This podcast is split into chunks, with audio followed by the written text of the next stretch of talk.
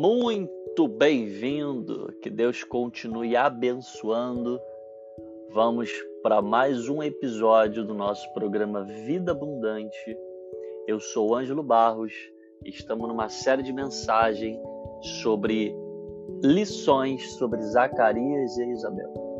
Fique conosco, o nosso podcast já vai começar.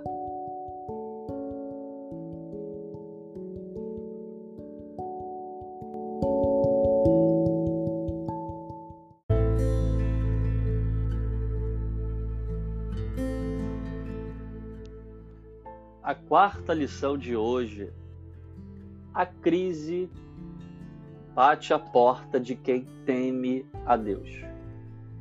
Zacarias e Isabel são tementes a Deus, mas estão enfrentando uma crise dentro de casa. A esterilidade era considerada um sinal de reprovação de Deus. O pesadelo da esterilidade era tão grande que Raquel disse a Jacó, seu marido: Dai-me filhos, senão eu morro. Quando Isabel engravidou, ela disse aliviada, no verso de número 25, onde está o nosso episódio de hoje. Lucas, capítulo de número 1, verso de número 25. Como o Senhor foi bom para mim em minha velhice. exclamou ela. Tirou de mim a humilhação pública de não ter filhos. A crise bate a, a porta de quem teme a Deus. Existe uma utopia de quem serve a Deus está imune de passar provas, de quem teme a Deus, de quem serve a Deus não vai enfrentar problemas, não vai enfrentar escassez. As pessoas acham que só porque estão ali cumprindo os cultos, cumprindo seus afazeres como homens e mulheres de Deus, como filhos de Deus, como servos, nós não passaremos por essas situações. E esse casal aqui em específico nos prova algo oposto disso. Não é porque eu temo a Deus que eu não vou sofrer um período de esterilidade na minha vida. A esterilidade de Zacarias e Isabel era em gerar filhos. Mas vai ter fases e momentos da nossa vida que Deus vai permitir a esterilidade chegar, como chegou na vida de Ana, como chegou na vida de Jacó e na vida de Raquel, como chegou na vida de Zacarias e Isabel, como já chegou na minha vida um período de esterilidade espiritual, um período de esterilidade financeira, um período em que nada fazia sentido, nada fluía, nada rompia, nada crescia, nada multiplicava. Deus permite esses tipos de, de situações para nos ensinar princípios e valores bíblicos. Porque nós lemos Bíblia, nós cantamos sobre a Bíblia, mas às vezes nós não praticamos, nós não colocamos em prática, nós não acrescentamos isso no nosso dia, nós não acrescentamos isso no nosso cotidiano, com a nossa família, nossas esposas, nossos nossos filhos, nossos negócios, nossos projetos, nós não não trazemos isso para o dia a dia. Nós não introduzimos isso dentro da nossa rotina.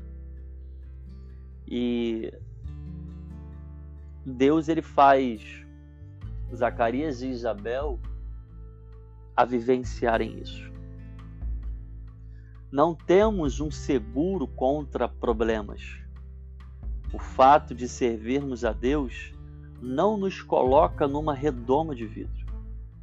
Jesus disse que no mundo teríamos aflições, mas que deveríamos ter bom ânimo, porque ele teve aflições neste mundo, mas não foi vencido nesse mundo.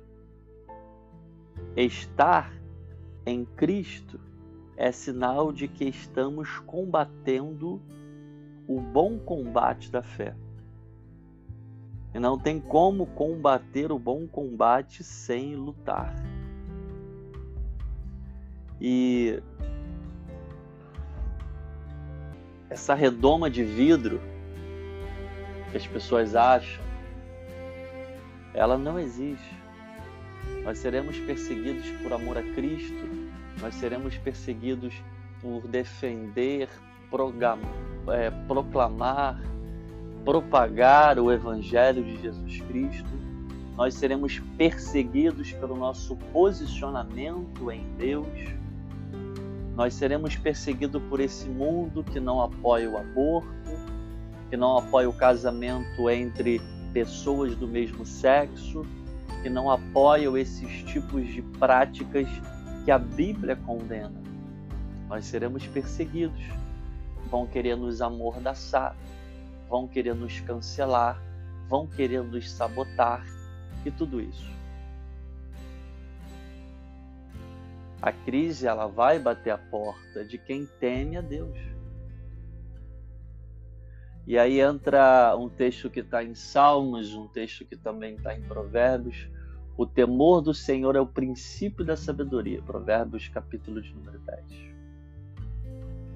E aí, quando eu, quando eu sou temente a Deus, a sabedoria para resolver aquele problema, para resolver aquele desafio, ela vem. Porque o princípio é o temor. E hoje as pessoas estão pegando o sacro e estão profanando. As pessoas estão brincando com questões espirituais, estão brincando com, com a Bíblia, estão brincando com a igreja. Quando eu digo pessoas, eu não estou dizendo pessoas de fora, não. Infelizmente, são pessoas que estão do lado de dentro, que deveriam ser exemplo, que deveria ser liderança, que deveria ser uma voz profética, que deveria ser pessoas que alimentariam, ajudaria a conduzir o rebanho, ajudaria a conduzir a Jesus Cristo, porque Ele é a porta, Ele é o caminho. Mas as pessoas estão brincando, as pessoas estão profanando, as pessoas estão mexendo com o que não deve. E e com toda e com todas essas questões, ainda existem pessoas e sempre existirão essas pessoas, os remanescentes, os que estão guardando o temor, são os guardiões do temor, os guardiões da igreja, que guarda os princípios, que guarda os valores sobretudo bíblico. Não estou falando de valores e princípios morais, éticos, eclesiásticos, sociais, familiares, não. estou falando princípios, valores bíblicos.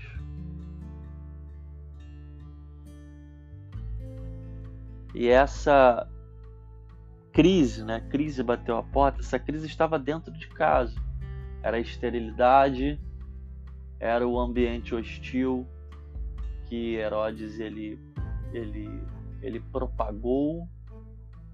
Eles se mantiveram na geografia, no local onde Deus os chamou para ficar, nós já vimos isso.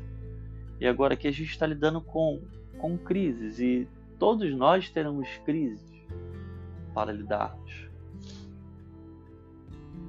Crise nada mais é uma situação, é algo que está mexendo com o seu emocional, que está minando a sua fé, que está alterando a sua rotina, que está alterando os seus pensamentos, seus sentimentos, drenando a sua energia. Mas eles se mantiveram perseverantes.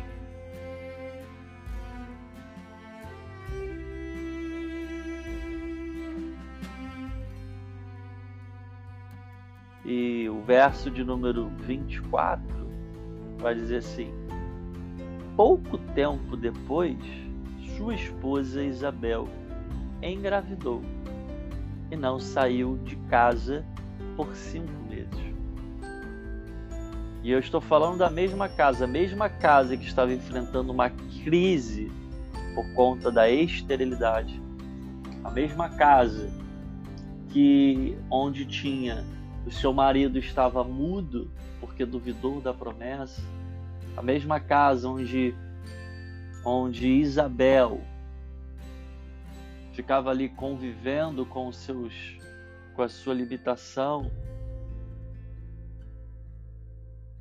Porque a esterilidade era considerada sinal de reprovação de Deus.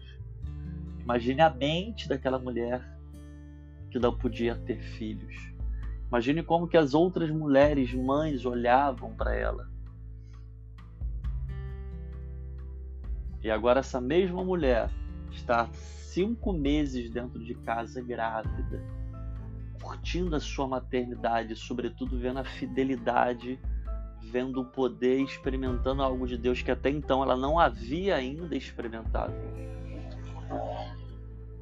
Uma coisa que eu aprendo aqui em toda crise é uma oportunidade de ver a mão, o poder e o agir de Deus. A Esther, né? no livro de Esther, nós vemos Esther enfrentando uma crise e no meio dela crise ela vê a mão de Deus. Nós temos Gideão enfrentando uma crise de sete anos preso pelos midianitas e depois, ao liderar uma batalha com 300 homens, ele vê Deus dando vitória em meio a uma crise. Temos Josué que enfrentou crises, nós temos Moisés. Poderia ficar horas aqui. Então, a palavra é: se você está enfrentando uma crise hoje, e eu tenho certeza que está, assim como eu estou, essa crise ela vai ser vencida. Porque nós somos tementes a Deus. E temer ao Senhor é o princípio da sabedoria. Às vezes nós olhamos para um irmão, para uma irmã, nossa, fulano é tão sábio. Mas vai ver quantas crises ele já enfrentou. E todas essas crises que foram enfrentadas, o temor ele é uma uma ferramenta, uma arma que você precisa usar, colocar em prática para achar a sabedoria divina para resolver essa crise, vencer essa crise e sair dessa crise com uma lição, com um aprendizado. Porque novas crises virão. E assim como Zacarias e Isabel venceram a crise da esterilidade, nós iremos vencer. Eu não sei a crise que você está enfrentando. Eu não sei em qual área, qual âmbito da tua vida ela está, mas eu tenho a certeza absoluta que nós resolveremos essas crises em nome de Jesus. Eu quero orar com você agora. Pai, muito obrigado cada desafio, por cada crise, por causa da adversidade, por cada problema, Deus. Isso é uma maneira de vermos a Sua presença, isso é uma maneira de vermos a Sua graça e é uma forma de encontrarmos na Sua palavra a sabedoria através do temor. É a forma, Deus, que o Senhor usa para extrairmos o melhor de nós. Ó oh Deus, o irmão, a irmã, a família, o líder, quem estiver ouvindo, Deus, esta mensagem, o episódio de hoje, seja no Spotify, seja no Deezer, no seu carro, indo para o seu trabalho, no seu treino, no seu escritório. Momento de pausa, de reflexão no seu dia. Pai, abrace ele, abrace ela agora. Que o teu Espírito Santo nos envolva, Deus, não somente nos momentos de crise, mas que todos os dias seja que sejamos envolvidos pelo teu Espírito, pela tua presença, pela tua graça, pela tua unção, pela tua misericórdia e, sobretudo, pelo teu amor e pela tua graça salvífica. Meu Pai, abençoe ele, abençoe ela. Que o Senhor continue abençoando, Deus, este este programa, abençoando a minha vida, minha casa, minha esposa, meus filhos, nossos sonhos, nossos projetos, nossos negócios, que estejam alinhados com a Sua vontade, com o Teu querer. Pai, abençoe-os em nome do Senhor Jesus Cristo. Que Deus te abençoe. Até a próxima, em nome de Jesus.